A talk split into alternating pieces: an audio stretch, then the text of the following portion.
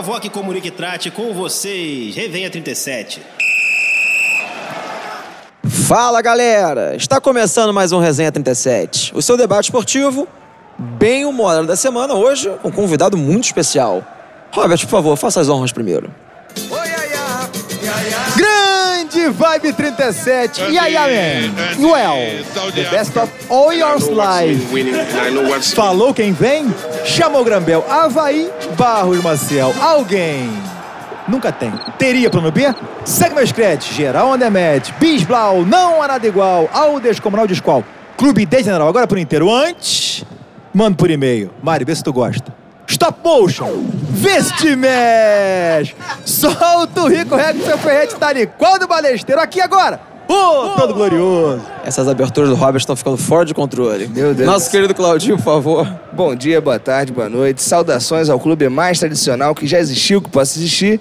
E certamente jamais haverá nada igual ou sequer parecido Oi. com o meu querido e glorioso Botafogo. Vamos lá. Mais uma vez aqui na nossa bancada do Resenha 37, nosso tricolor Gão. Fala galera, saudações tricolores, Aerofred chegando aí, hein? Fazendo a estreia aqui na bancada, um Vascaíno, Jorge Fernandes. Pode dar um alô pra galera. É, boa noite a todos que estão ouvindo a esta, essa, essa- esse momento aqui. E agradeço a presença de, de todos aqui no programa. É isso, hoje agora tá todo mundo na expectativa de ver a abertura de Mário Linhares. Salve, salve, Resenha 37. Hoje vai ser curto, só pra falar que o torcedor do América tá um pouco sofrido, não dizer bastante sofrido, porque o América foi eliminado do grupo Z, do grupo X e vai pro grupo Z agora. Última chance de permanecer na primeira divisão. A situação tá séria. Marcelo Coelho, nosso salsicha. Saudações rubro-negras nessa rotina horrorosa de levantar taças, né? Uma coisa assim impressionante. Pode cortar, Bruno. E ainda por teremos favor. outra semana que vem, se tudo der certo, e pra completar, a estação primeira também. Pode cortar, Tudo Bruno. no mesmo por favor. dia. Semana que vem é carnaval. É. Daniel Júnior, nosso DJ. Sempre bom estar aqui mais uma vez. Vamos lá. Vem cá, é... quando foi o jogo do Flusão aí? Classificou? Não sei se estamos gravando na hora, não sei quanto foi o jogo. E por último, mas não menos importante, nosso convidado ilustre. Acho que dispensa apresentações, né? Wagner Tardelli, um dos maiores árbitros da história do nosso futebol. Pode dar um alô pra galera. Bom, dou um alô pra galera e agradecendo a oportunidade de estar aqui, né? Participando, contando um pouco do que, do que fiz na minha carreira com 22 anos e depois a experiência também no Atlético Mineiro, com certeza vou falar. Também a passagem no América em 2015, quando tivemos o América na primeira divisão, né, Mário? E agora, la- lamentavelmente, o América nessa situação. Então, boa noite, bom dia, boa tarde a todos e o agradecimento de poder estar aqui também. Esse é bom que o Wagner já se acostumou logo com as nossas aberturas. É isso. E eu, Felipe Barros, vou ter o prazer de comandar essa animada resenha. Wagner, como é uma tradição aqui no nosso programa, vou começar com a nossa tradicional primeira pergunta. Fala um pouquinho pro nosso ouvinte a sua trajetória profissional e a sua relação com o futebol.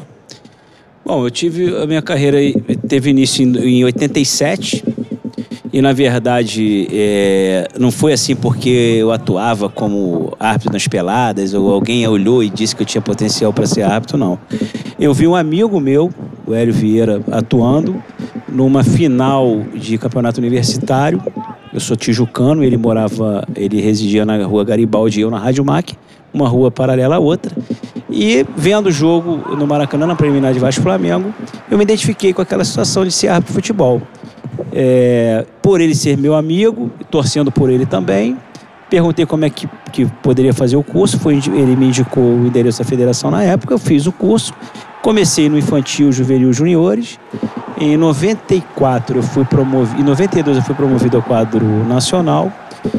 Em 92, em 94 eu estreiei no campeonato estadual, no jogo Botafogo Itaperuna em São Januário. E a carreira se deu, naturalmente, em 98 eu fui aspirante à FIFA, em 2000 fui à FIFA e finalizei a minha carreira em 2010 com 279 jogos só no Campeonato Brasileiro da Série A. Isso sem contabilizar a bandeira na época que poderia fazer, reserva, Série B, Série C, eliminatória, Libertadores, Sul-Americana. Então, fiz uma carreira assim dentro do futebol. Depois, quando encerrei, parti para instrutor de regras, que foi uma iniciativa também no projeto meu que o Vanderlei Luxemburgo lançou em 2010 no Atlético Mineiro e tivemos êxito lá. O Atlético foi campeão e tendo a equipe mais disciplinada do campeonato. Então provou que o futebol, sendo bem trabalhado com os atletas, os atletas conseguem usar a regra com conhecimento em favor do clube e do próprio jogador. E aí se deu a carreira como gerente de futebol no América em 2015, onde Mário Linhares esteve presente, Jorginho também, e a gente conseguiu naquele momento colocar o América na primeira divisão. Wagner, nós temos, estamos tendo hoje o prazer de conseguir te entrevistar, mas no futebol brasileiro tem bastante tempo, já não me recordo até quando começou essa norma. Árbitros não podem dar entrevista, tanto na saída de campo quanto depois. A gente é praticamente impossível saber por que um árbitro marcou determinada ocasião, acertando ou não. Aí duas em uma. No seu tempo, durante toda a sua carreira, acho na reta final com certeza já, desde quando é proibido os árbitros falarem, e se na sua opinião, esse tipo de interação árbitro com a imprensa, com o público, você acha que seria boa para os árbitros ou seria ruim? Eu, eu, acho que, bom, eu, eu nunca é, omiti nenhuma, nunca deixei de atender a imprensa, mesmo quando a CBF recomendava na minha época. Ela hoje talvez de, decida assim, ó, não pode, mas na minha, minha, época era uma recomendação, eu nunca deixei de fazer, porque eu acho assim, é, todo lance dentro do futebol, você tem como ana, analisar a parte técnica, isso para quem conhece.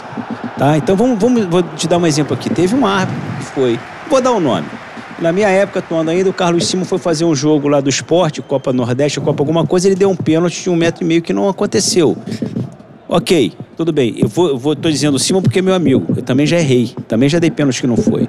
Então, tecnicamente avaliando aí, o que, que foi? A bola foi lançada de 40 metros, ele pegou a diagonal correta, olhou o bandeira para ver se estava em condição legal quando voltou para o lance, o jogador, o atacante, estava deitando, estava de peito no chão, deslizando. Por intuição, é por experiência, ele decidiu errado. Então, decidir errado vai acontecer comigo, vai acontecer com você, vai... não pode acontecer a, a, coisa de má fé. Isso aí tem que banir do futebol, mas o erro você consegue comentar tecnicamente. Quando você fala isso, eu venho a público e diz, olha, eu fiz o procedimento correto, eu me posicionei corretamente, eu acelerei na jogada, olhei o assistente que era o Mário Linhares. Quando eu voltei para a jogada, eu me equivoquei. Isso ameniza para você, para o torcedor. Por quê? Quando o jogador deixa de, o árbitro deixa de marcar um pênalti, qualquer comentarista fala assim, no momento da emoção, ah, não deu porque eu não quis. O cara do bar vai dizer, tá vendo? O Vasco está sendo roubado, o Flamengo está sendo roubado. E ali já tem um atrito. Então, quando o comentarista, que tem uma grande responsabilidade para não formar opinião, ou que forme o que é, tirando um pouco da emoção, tecnicamente ele avaliando isso, vai amenizar o comentário. Você, pô, realmente foi difícil. Um jogador que passa na frente, porque você tem 2,44 por 7,32. Você tem quatro jogadores aqui, dentro dessa sala aqui, por exemplo, já fechou o gol todo. Se o, se se o Arthur não tiver naquele momento, jogar o corpo para cá, o corpo para lá para tentar ter um, um, uma visão melhor para definir, ele vai acabar se equivocando. Então, isso ameniza. Isso ameniza num comentário. Agora, toda parte de erro tem avaliação técnica para fazer, mas para fazer essa avaliação técnica tem que saber. O comentarista de arbitragem, nesse aspecto, ele acaba protegendo ou, ou explicando melhor a situação do árbitro, até justificando um possível erro? Não, porque dos que comentam aí, poucos têm essa qualidade poucos têm essa qualidade de poder é, passar para você que está vendo ou que está ouvindo o que realmente tecnicamente aconteceu. Ele demora dois minutos para definir, porque ele tem o replay ali, você não tem. O, o, na verdade, a visão que você tem de casa é a visão oposta do árbitro. Para você avaliar o que o árbitro está vendo, como se equivocou, o árbitro tinha que ter uma câmera na, pô, no, na testa dele, para você falar, olha a dificuldade. Então você vê o lance é o contrário, é muito fácil. Qualquer câmera dessa aqui vai pegar um zoom ali, vai jogar, vai ver até suor pingando. Não é o que o árbitro vê. E outra, a imagem para você ela chega infinitamente menor em termos de velocidade. Tá? Então, para avaliar, primeiro tem que ter condição de avaliar tecnicamente, tem que ser conhecedor. Não é conhecedor de regra não, porque você pode decorar a regra. É ter vivência do campo ter participado dali e ter eh, avaliado ali de perto. Eu tive a grata satisfação de, de ver craques. Eu trabalhei em jogos que eu vi craques. Hoje botou eu... quantos no bolso? Fala aí, fala aí. Quantos você botou no bolso? Edmundo? Botar no bolso. Botar no bolso. Domesticar, deita, rola. Ah, não, eu, olha só, eu, eu vou te falar, eu, os caras que não tinham pavio, eu também não tinha. E a gente tem aí alguns assuntos inusitados que a gente pode depois comentar aqui com a atitude que, eu, que na verdade eu falei para você fora daqui que não foi uma, uma atitude correta em termos de exemplo, que eu era um árbitro internacional, mas os jogadores sempre me respeitaram. E primeiro, na minha época, o que eu, o, além de lançar o gel, o gel no cabelo, né? O Weber lançou a careca, eu lancei o gel. Eu, antes dos jogos, pode buscar aí na, na internet, eu chamava os dois treinadores na beira do campo antes de iniciar. Então era assim, ó, se o, o, o Mário Linhares é o meu reserva, ele tem o mesmo peso aqui fora do que eu tenho lá dentro. Se ele chamar, eu vou tirar. comande seu time, comande seu time, boa sorte, acabou. Por quê? Quando eu chegava ali e advertia, e com todo respeito, eu tirei a Abel dentro do Beira Rio lotado, Inter e Corinthians. Que lindo, hein? O Abel falou assim, pô, tu é cagão. Eu falei, eu sou cagão, mas tu tá expulso. Eu falei assim, pô, eu não saio. Não saio não, eu fui no comandante do policiamento, da brigada, ela é brigada. Que é o comandante aqui? Ele levantou um gauchão. Bah, mas o que que foi? Eu falei, o Abel tá expulso, que falou que não sai nem com o comandante do policiamento. Ele, bah, vamos tirar o Abel. O Abel correu. Então, eu não sou cagão. Eu não sou cagão, entendeu? Abraço, e eu não Abelão. deixava. E eu não deixava acontecer. Isso é de cada um, né? E, então, até pela experiência que tive, e por quê? Eu acho que o árbitro, hoje em dia, ele não precisa ter medo de decidir. Ele vai decidir certo ou errado. Agora, a parte disciplinar, ele não pode perder. E o que a gente percebe hoje é que o árbitro virou um, um suco de banana. Ele nem define lá dentro. Quem define é o cara lá de cima. Então, não- se, se tem o lá de cima, não precisa o daqui de baixo. Penso assim. Wagner, antes da gente entrar na questão do que você falou agora lá de cima, todo mundo me olhou, todo mundo me levantou o dedinho, é que o Mário quer falar, mas só pra pegar um ganchinho no que você falou, na resposta anterior, quando você falou o caso do Simon, me chamou um detalhe, eh, chamou atenção.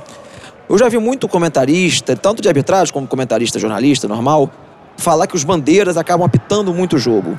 Tirando a situação do impedimento, que é quase 100% deles, o quanto, por exemplo, nesse lance do Simon, o bandeira, o Simon olhou pro bandeira, mas o bandeira estava olhando pro jogo.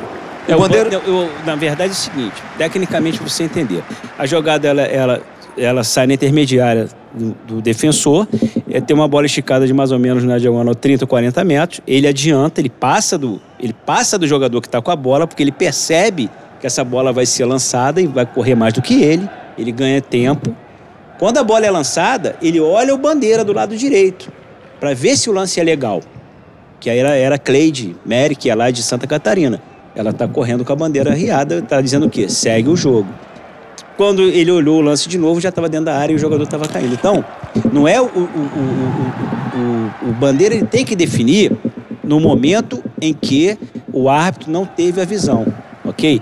Mas aí é o que entra na situação do, do, do árbitro atrás do gol. Por exemplo, foi criado pelo Rio. O Manja? O Manja, o famoso Manja. Imagina, vamos dar um exemplo, o Eber Lopes, Carlos Simon na época, Paulo César de Oliveira, tá atuando aqui. Aí o Manja formou ontem. Tu acha que o Manja vai definir alguma, vai ter essa personalidade, definir alguma coisa que o Simon não marcou, que não tivesse marcado na época, ou o Eber Lopes hoje, ou o Paulo César? Não vai. Então, o, o Bandeira tem que definir. Nessa situação, teria que ter uma visão muito boa, porque o Bandeira está lá do outro lado, né? E perceber que, na verdade, não aconteceu toque nenhum. Mas o Bandeira tem que definir sempre, principalmente na parte disciplinar. Além das atribuições dele, que é lateral, impedimento, né? Uma possível puxada. Agora, a parte disciplinar tem que estar sempre interagindo para ajudar o árbitro. Wagner, é, a carreira de árbitro ela não pode ser uma coisa isolada. Você não pode ter um vínculo com a CBF, com uma federação e dizer assim, eu sou árbitro de futebol e mais nada. Você tem que ter uma atividade secundária. Por que, que até hoje a carreira do árbitro não foi profissionalizada? Não existe a profissão de árbitro de futebol. É um Ah. bico, Wagner? É o bico. É, na verdade é um bico. E vou te falar, eu fiz. Meu último jogo em 2010 foi Atlético Mineiro e Corinthians. Foi o jogo que o Adriano fez, inclusive, e perdeu o pênalti. E empatou com o Diego Tardelli na artilharia. E ali. E não é parente seu, não? Não é meu parente, graças a Deus. O pai gostou do, do sobrenome da família por causa da Copa, não tem nada a ver. Eu não tenho nada a ver Não mistura as estações, não, mano. Não mistura as estações, É, não. Deixa o nosso entrevistado responder. Olha quem Então, fala, né, é, Barros? e aí, é, foi interessante que nesse jogo também, você percebe quando tem que parar, né? A bola rolando, é, quando deu. Eu fui, já tinha dado, pra mim já tinha dado uns 45 minutos. Quando eu olhei, tinha 12 minutos. Eu falei, tá na hora de parar. Não tenho mais aquela, aquela emoção que tive por tanto tempo. E fiz 279 jogos como profissional, Mário. Eu fui profissional da arbitragem. Eu me preparei. Eu me preparava. A CBF não me dava nada, não dá nada pra ninguém. A CBF hoje tem, no Rio, inclusive, a CBF usa o árbitro como árvore de Natal. É, é patrocínio para tudo que é lado. O árbitro não ganha nada. A, C- a- a Federação do Rio, a mesma coisa. O árbitro não ganha nada. Ou se ganha, ganha uma fatia muito pequena e ninguém sabe como é, da onde vem, como dá entrada, como sai, como é, quem ganha mais, quem ganha menos. Então, o árbitro hoje, principalmente da primeira divisão, ele tem que ser profissional.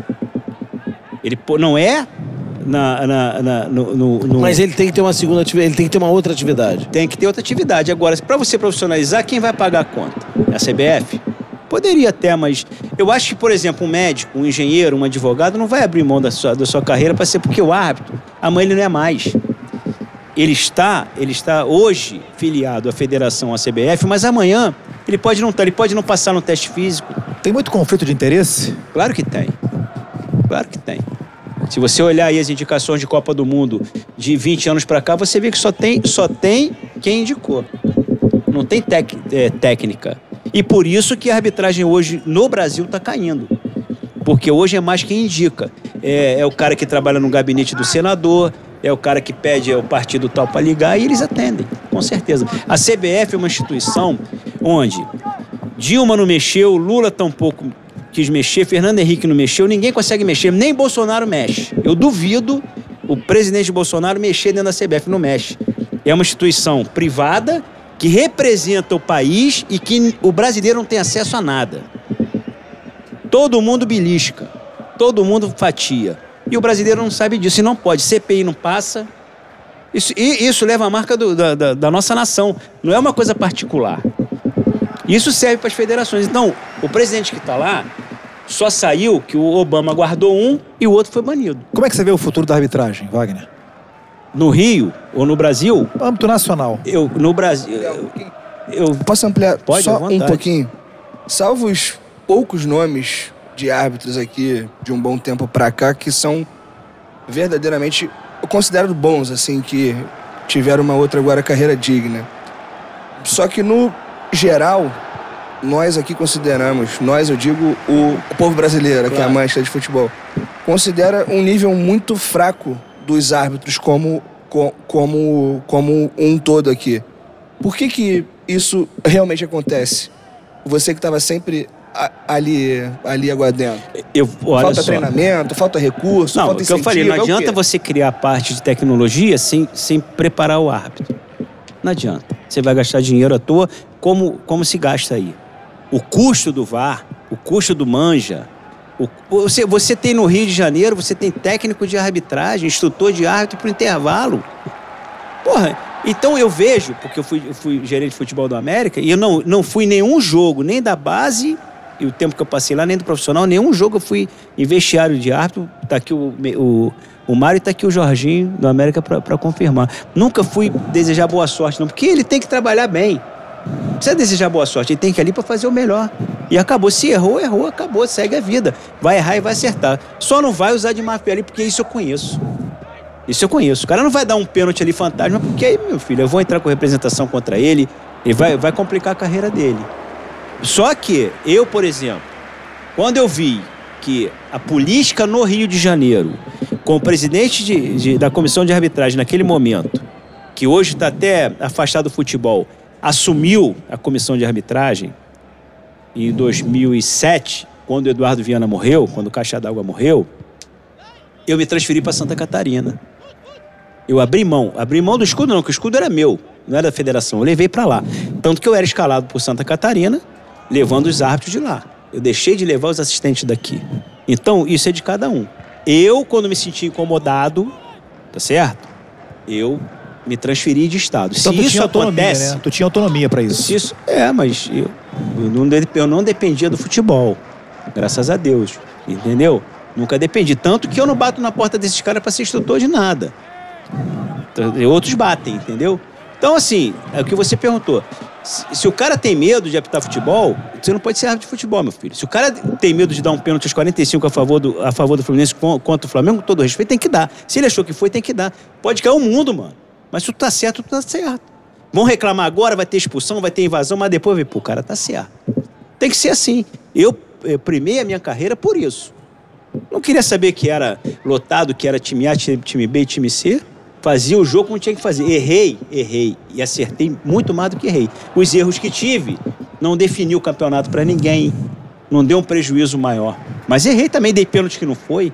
Teve um jogo de uma oitava de final na, na Série B, que o Armando me escalou, esporte do Recife Marília. Eu errei pro ano inteiro. Eu confirmei gol de mão, dei pênalti que não foi. Eu dei cartão pro jogador errado, fiz de tudo. No intervalo, Minha mulher liga no intervalo, tu tá maluco? Falei, não, não sei o que, que tá acontecendo, mas errei de tudo que é jeito. Falei, pô, vou ficar fora um mês. Cheguei aqui, falei com o Armando, o Armando perguntou o que que eu? Eu falei, não sei, Armando, errei. Ele falou, não, você ele ainda falou assim, você tem gordura para queimar. Isso acontece, porque eu errava pouco. O Tardelli, e qual é a sua avaliação sobre o VAR?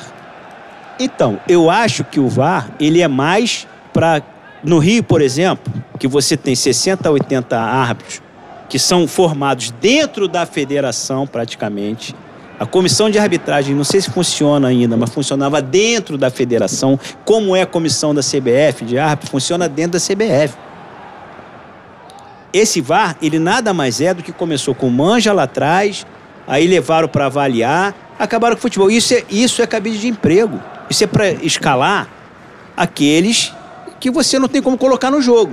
Você tem o um campeonato estadual, e com quantos jogos? Vocês que são técnicos de, de tabela de tudo, quantos jogos você tem por rodada no, no, no estadual? Cinco? Seis.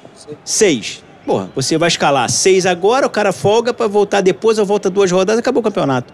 Mas não, mas se ele for, se ele sair daqui, se ele for fazer no brasileiro o jogo do Náutico com o Botafogo lá, o Copa do Brasil, tem VAR daqui, tem VAR dali, tem o VAR que, que fiscaliza o VAR do. Pô, os caras demoram oito minutos para definir um lance, pô.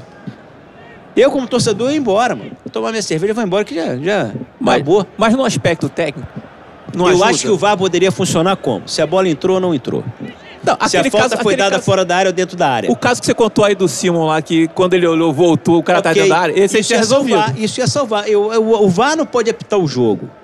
Tem árbitro central para isso. Tem assistente para isso. Agora, numa dúvida, pode definir. E outra, não pode a bola vai lá, a bola vem cá, a bola daqui a pouco para. Aí volta, às vezes a bola vai, volta, vai, volta. E se sai um gol nesse intervalo para parar? O time, né? Pois tá é. perdendo o time. Acabou, mano. Mas e, você não acha, não acha que é falta de direcionamento, não? Eu acompanho muito o futebol inglês, a Premier League. Raramente, eu acho que eu nunca vi até. O juiz vai lá olhar no monitor. Porque o, porque ju, o, porque, juiz confia em estar lá em cima não, e a decisão não, é rápida. Não é isso. Porque, porque o árbitro central, você não pode comparar um, um árbitro da Europa com o daqui. Não que aqui seja pior do que lá. Lá o árbitro tem autonomia. Vai ver quanto ganha um árbitro lá e quanto ganha um árbitro aqui. Lá tem autonomia. O cara só vai fiscalizar, não é por pressão de jogador, quando ele achar que tem que ir. Não é o cara que está lá no ponto falando. E lá Porque... também foi preparado muito tempo. Foi um ano de preparação para não é isso, introduzir olha só, o VAR. Você tem quatro, quatro componentes lá, me parece que é isso ou mais. Cada um vai ver de uma maneira aqui. Mas isso, isso acaba com o futebol. Você vê de uma maneira, ele vê de outra. E o outro vê de outra. O Mário, não, mas veja bem. E, e, vai definir, já passou 10 minutos. É, eu também concordo que o VAR tem que ser num lance que não tem discussão. Claro. É unânime. É unânime. Agora só, uma agressão que o árbitro é. não viu agora. Se encostou, se, se roçou o braço, pô, segue o jogo. O futebol tem contato físico. Isso aqui vai virar futebol americano, pô. Não vai ter graça, mano.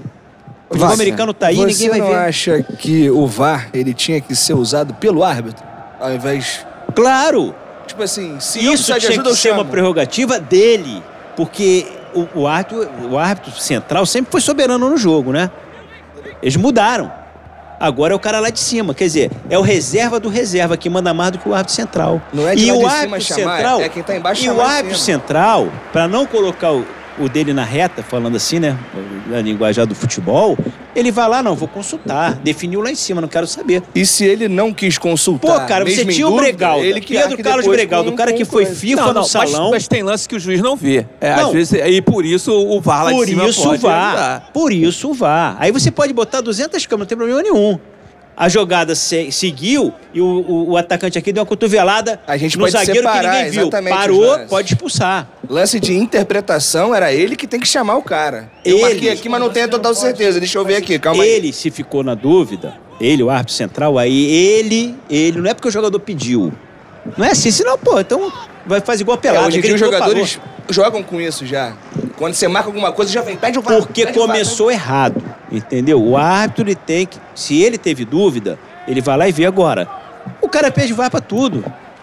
Pode ver. Uma, uma jogada simples que ele definiu, já tá definido, o cara vai ver VAR pra depois de- de- decidir o que é pra De tirar. repente, até como é no tênis, no vôlei, né? Se você pede o VAR e pede um desafio e você tá certo, você mantém É, o direito outra- de pedir um outro VAR. Aham. Se você tá errado, você perde ali, Perde, morre, não, isso aí. não fica aquele negócio de cinco, seis Porque interrupções. eu posso pedir o VAR no momento de, de pressão do time adversário. Pra esfriar. Posso, tenho esse direito. Sim. 45, não, ó, bateu na mão. Ó, ó, ó. Aí o cara não parou. Bateu na mão, já era. mano. Wagner, juntando um pouco desse assunto do VAR com o assunto lá do início que o Mário Linhares perguntou, mais uma vez, duas em uma. Você acha que no caminho da profissionalização, eu já vi muito comentarista, comenta- comentarista hoje em dia dizer que a profissionalização talvez não fosse resolver tanto problema no Brasil na arbitragem. Você acha que resolveria? Seria um- a profissionalização que eu digo na CLT mesmo, carteira, profissão árbitra, CBF bancando. E se com o VAR, que agora a parte física, que alguns árbitros têm que parar por causa do físico, com o VAR eles podem ir lá pra cima. Você acha que a carreira do árbitro, caso seja profissionalizada, pode ser mais longa e virar um emprego normal, vamos Não, mas já assim? mudou, já, agora é com 50 anos. Não é mais 45. Sim, mas então, mas até os E, e não 50. é, e o VAR, ele não tá é, ligado ao cara que tá com mais idade ou que o condicionamento diminuiu, e ele vai pro VAR, não. Você vê os novos, você vê o Arruda aqui do Rio no VAR. Sim, E é cara porque eles fininho, fazem dessa forma, mas poderiam não fazer, né? Poderia ser um Entendeu? critério diferente. É, mas não é. Na verdade, isso é pra escalar aqueles que estão de folga. Se não fosse, é, pô. É pra dar, o- dar a taxa pros caras. Se não fosse, não por mim, que eu não trabalho com essa. Com Poderiam esse- pegar os ex-árbitros como você. É, e- eu não, porque eu não trabalho com esse, com esse pessoal que comanda a federação. Eu não trabalho com eles. Nunca trabalhei e não é agora que eu vou trabalhar. Mas poderia pegar aqueles que pararam aí, com experiência. Era exatamente por isso, porque você Porque não. o cara com experiência, ele vai definir com, com, com autonomia, porque ele teve ali dentro. Não vai definir o cara que se formou agora. E ele vai dar autonomia pro árbitro que o tá no árbitro, campo porque o também. árbitro se sente até seguro. Pô, o cara que tá aqui é um veterano aí, cara. O cara, o cara tem história. É, porque eu fiz essa pergunta porque na, na, na Mas resposta. a profissionalização, aí, desculpa, eu vou finalizar o que você perguntou, não sai porque. Primeiro que eu, se eu, eu sou um engenheiro, eu sou um médico, eu sou um dentista, por exemplo, o Périx Bassol parou com o futebol, meu dentista. Ainda bem que ele é melhor dentista do que árbitro. Foi ser comentarista, meu amigo. Então, ele parou. Agora imagina, você pega o Pérez, que é um dentista, tem um consultório dele bem situado na Barra, tem a, a vida dele estabilizada com relação à profissão principal dele, e ele vai se dedicar só a ser árbitro. Amanhã ele não passa no teste, amanhã a CBF cisma que não quer mais. Acabou. A situação dos árbitros, na verdade, ela não tem que estar ligada à confederação nem às federações. Isso acontece aqui. Ela tem que ser regida pela associação de classe. Associação, Nas ligas americanas. associação ou sindicato que seja, esses têm que estar fora das, das instituições, fora da CBF, fora da federação e escalar. Então é o seguinte: quem, a federação que, que, que planeja o campeonato, a CBF também, ela vai dizer assim para a associação: ó, eu preciso de tantos árbitros para tantas categorias. E o material ali tra trabalhado pela associação, que isso está na Lei Pelé. Na verdade, está na Pelé. Se for estudar, vocês vão ver. É um tema interessante para debate.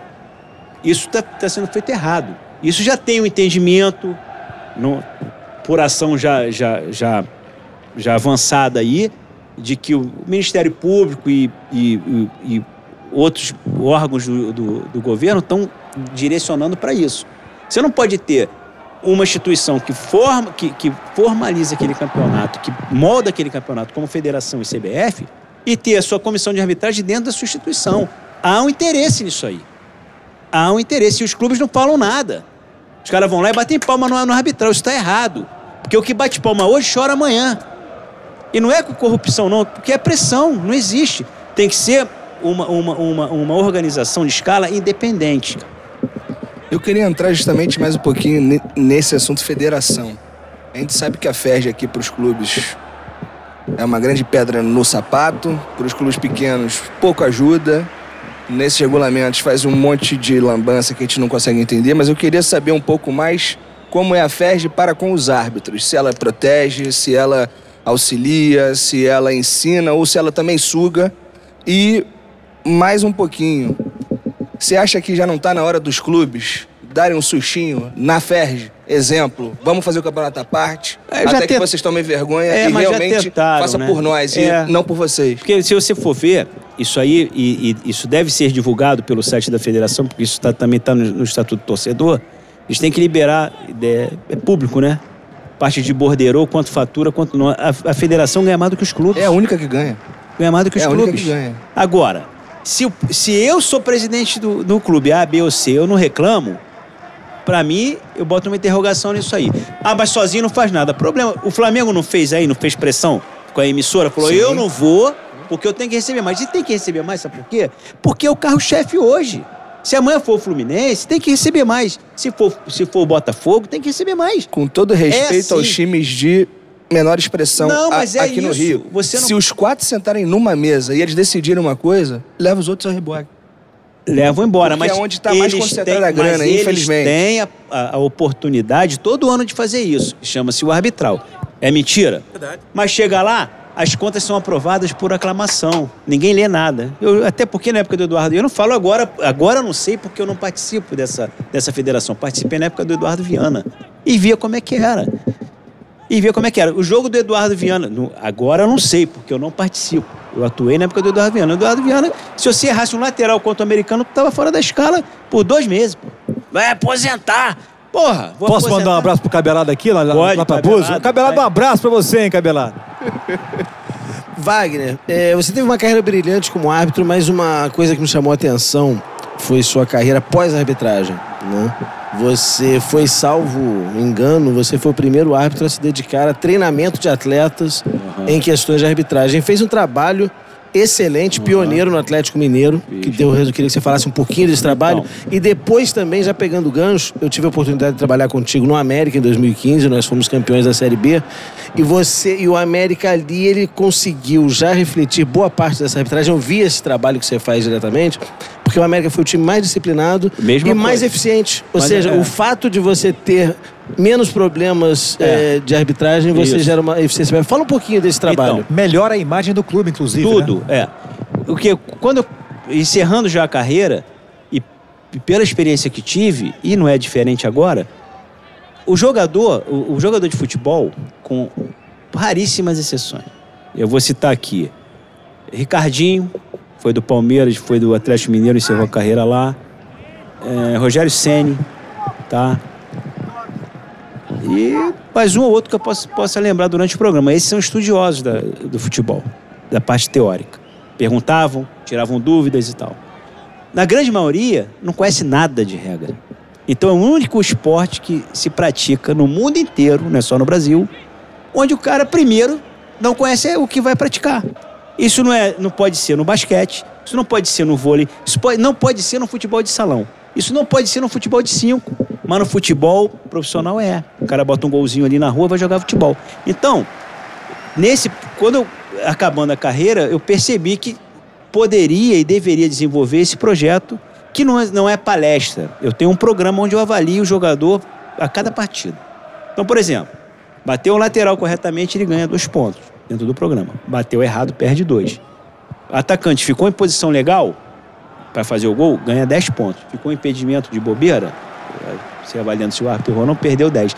E a cada três ou quatro jogos, o programa bota ele em cima mais. Reclamou com a arbitragem, perde 5. Tomou cartão vermelho à toa, perde 10. E você trabalha o jogador naquele ponto individualmente. E eu desenvolvi esse projeto, o Vanderlei gostou, fui para lá em 2010. E um fato interessante foi que o Obina veio do Palmeiras. Chegou lá, estava fora de forma e tal, aí chamou o Melo, que era o preparador físico na época. O Melo falou, bota ele fininho em 30 dias. Tá legal, e botou mesmo. E aí o, o Vanderlei falou, ó, o Obina, vê como é que é a história do Obina aí, que é atacante, vive impedido, não sei o quê. Eu sentei com o Obina, Obina, vem cá. Como é que você é atacante? Você sabe que a, a- a regra que você tem que dominar, é, qual é a regra? Do impedimento, é a regra 11, tá? Como é que você joga na linha ali dos zagueiros? Como é que é a sua técnica para você não ficar impedido? Ah, eu jogo em linha. Tá. Então você joga em linha. Por que, que você joga em linha? Porque eu tenho que chegar na frente, né? Pô, eu, eu, eu não tenho. não sou fininho e tal. Mas quando você joga em linha, por mais que você esteja legal, o, o, o, o, o, bandeira ele vai avaliar o momento do lançamento, ele olha quem está lançando e, a- e analisa o posicionamento. Quando você joga em linha, mesmo que você saia legal, você vai levar o bandeira ao erro. Porque quando o bandeira olhar para você, você vai estar um, dois, três metros na frente e vai dar um impedimento. Isso acontecia. Fui ver o histórico dele no Palmeiras, de 5 a 7 impedimentos por jogo.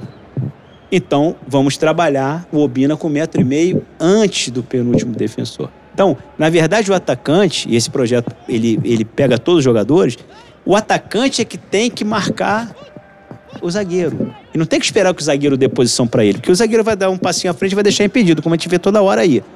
Então, jogando com folga, Ele saía um metro e meio, e aí a explosão, quem tratou dele foi o Melo. Ele saía, chegava na frente, sempre condição legal. Tanto que naquele ano, em 2010, ele foi. Quebraram ele contra o Chapecoense no Mineirão. Mas ele, só num jogo, ele fez cinco gols. Ele seria o artilheiro da Copa do Brasil fácil, porque aproveitava mais as oportunidades de gol. Não corria errado, né? não se cansava à toa. Quando ia, ia na boa. Lógico que perdia os gols mais fáceis e fazia os mais difíceis. Wagner, você falou agora no, na sua resposta anterior sobre o caso do ex-presidente da FERJ, o americano. Isso me chamou a atenção que eu estava vendo exatamente ontem um debate na televisão que envolvia erros de arbitragem contra Corinthians e São Paulo. Um, ah, um quando o árbitro erra para um, fica um dia fora, quando erra para outro, fica um mês. Isso realmente acontece no futebol e se você puder falar com quais clubes os árbitros têm mais medo de errar, nosso ouvinte ficaria muito. Peraí, Wagner, fica aqui. Vem, vem, vem cá responder. Responde aí, Wagner. Pode responder. Não, eu vou, eu vou Salsicha, antes dele responder, eu vou dizer o seguinte: não, não se sinta ofendido com a resposta. Não, na, eu tô falando, olha. É porque ele é Flamengo. Época, é porque ele é Flamengo. Aqui, não. Flamengo não. Eu tive, eu tive um, um atrito com o diretor do Flamengo na época, eu, vou, eu não vou. Fez falar muito o bem nome, você, vai. No jogo em Friburgo, onde o jogo foi acho que 4x4 ou 5x5. É, o último gol do Flamengo foi no Leonardo Moura, gol de pênalti. E o diretor entrou no campo, é, acho que foi 4x4. 4x4. De pênalti, Wagner? Aos 45? A favor do Flamengo? É. E ele entrou. Ele entrou. Né? Não, não. É, mas, não, mas foi. O foi jogo pênalti, foi bom. foi pênalti. Foi pênalti. foi pênalti. E ele achou que eu fui mal, bababá, e eu tive um atrito. Mas não. Isso Vou foi... pedir o VAR, hein? Mas isso foi um atrito isolado. Agora, na minha época aqui, o jogo do americano e para todos os árbitros era complicado. Porque é, o Eduardo Viana era daquele jeito. E, e era complicado, era complicado. Você ia. E eu não sei porquê, cara, ele cansava de me, não cansava de me colocar em jogos lá em Campos. Eu não fazia aqui, por exemplo, Fluminense e americano. Eu não fazia Flamengo americano. Eu fazia americano e Flamengo lá, que era um inferno. Porque era pegado, porque era difícil, porque o cara. Ele vestia. Ele, o que ele mais amava De um lado a pressão daquela torcida, do outro a pressão da federação. dele, porque você, você é, era muito difícil, entendeu?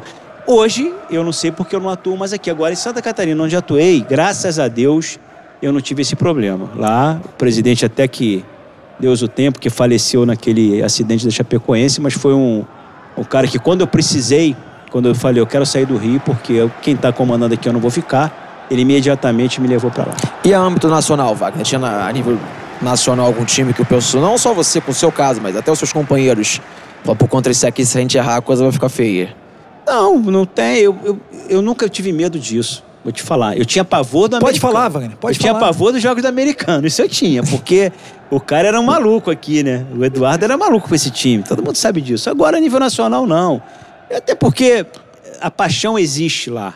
Mas só que você, o que eu digo assim, se você tem o Vasco Flamengo aqui no brasileiro, o Vasco Flamengo no brasileiro, para que que a CBF, por exemplo, vai escalar aqui no brasileiro, dando exemplo, Marcelo de Lima Henrique no brasileiro?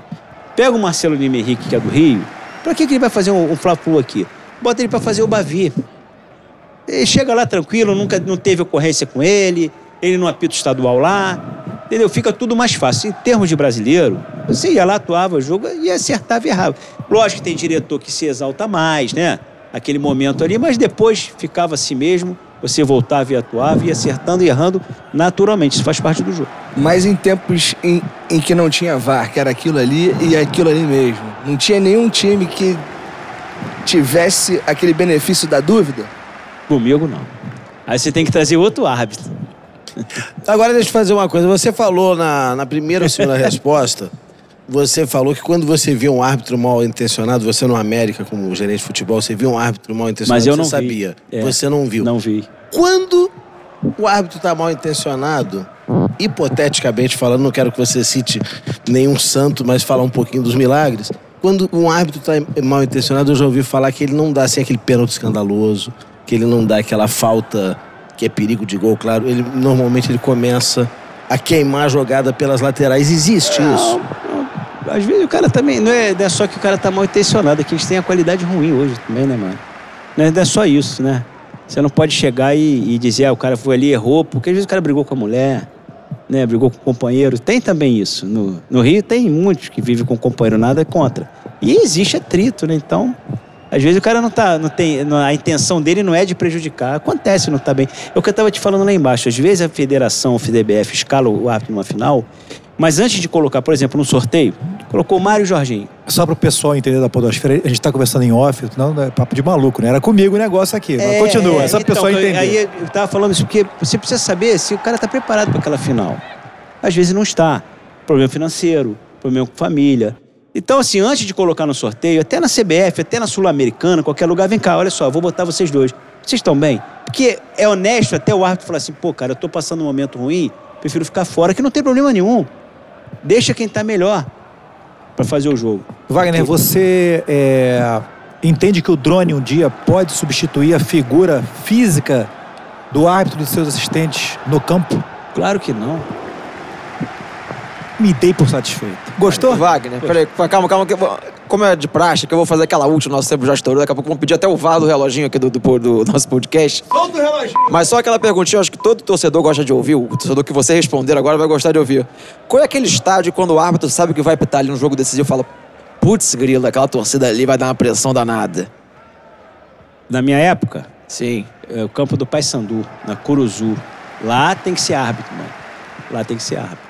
Então, essa alô, Depois galera do ficou Papão. mais fácil, né? Depois teve o estádio ficou grande lá. Então, aproveitando a deixa, vou mandar um grande abraço para Rogério Frair, um grande botafoguense que é dirigente do Paysandu. Grande Aí, Rogério. ó. Isso aí. Então, esse meu querido ouvinte, nosso tempo já estourou. Mas foi por uma, um- uma boa causa. né? A entrevista foi muito boa. Valeu, Wagner. Gostou? Obrigado, eu que agradeço, tá? Então, esse meu querido ouvinte, aquela salva de palmas pro Wagner. primeira, né? Valeu, pô. Então é isso, meu querido ouvinte. Bom dia, boa tarde, boa noite. Vamos curtir o carnaval com prudência. Um grande abraço e até depois do carnaval. Fogo!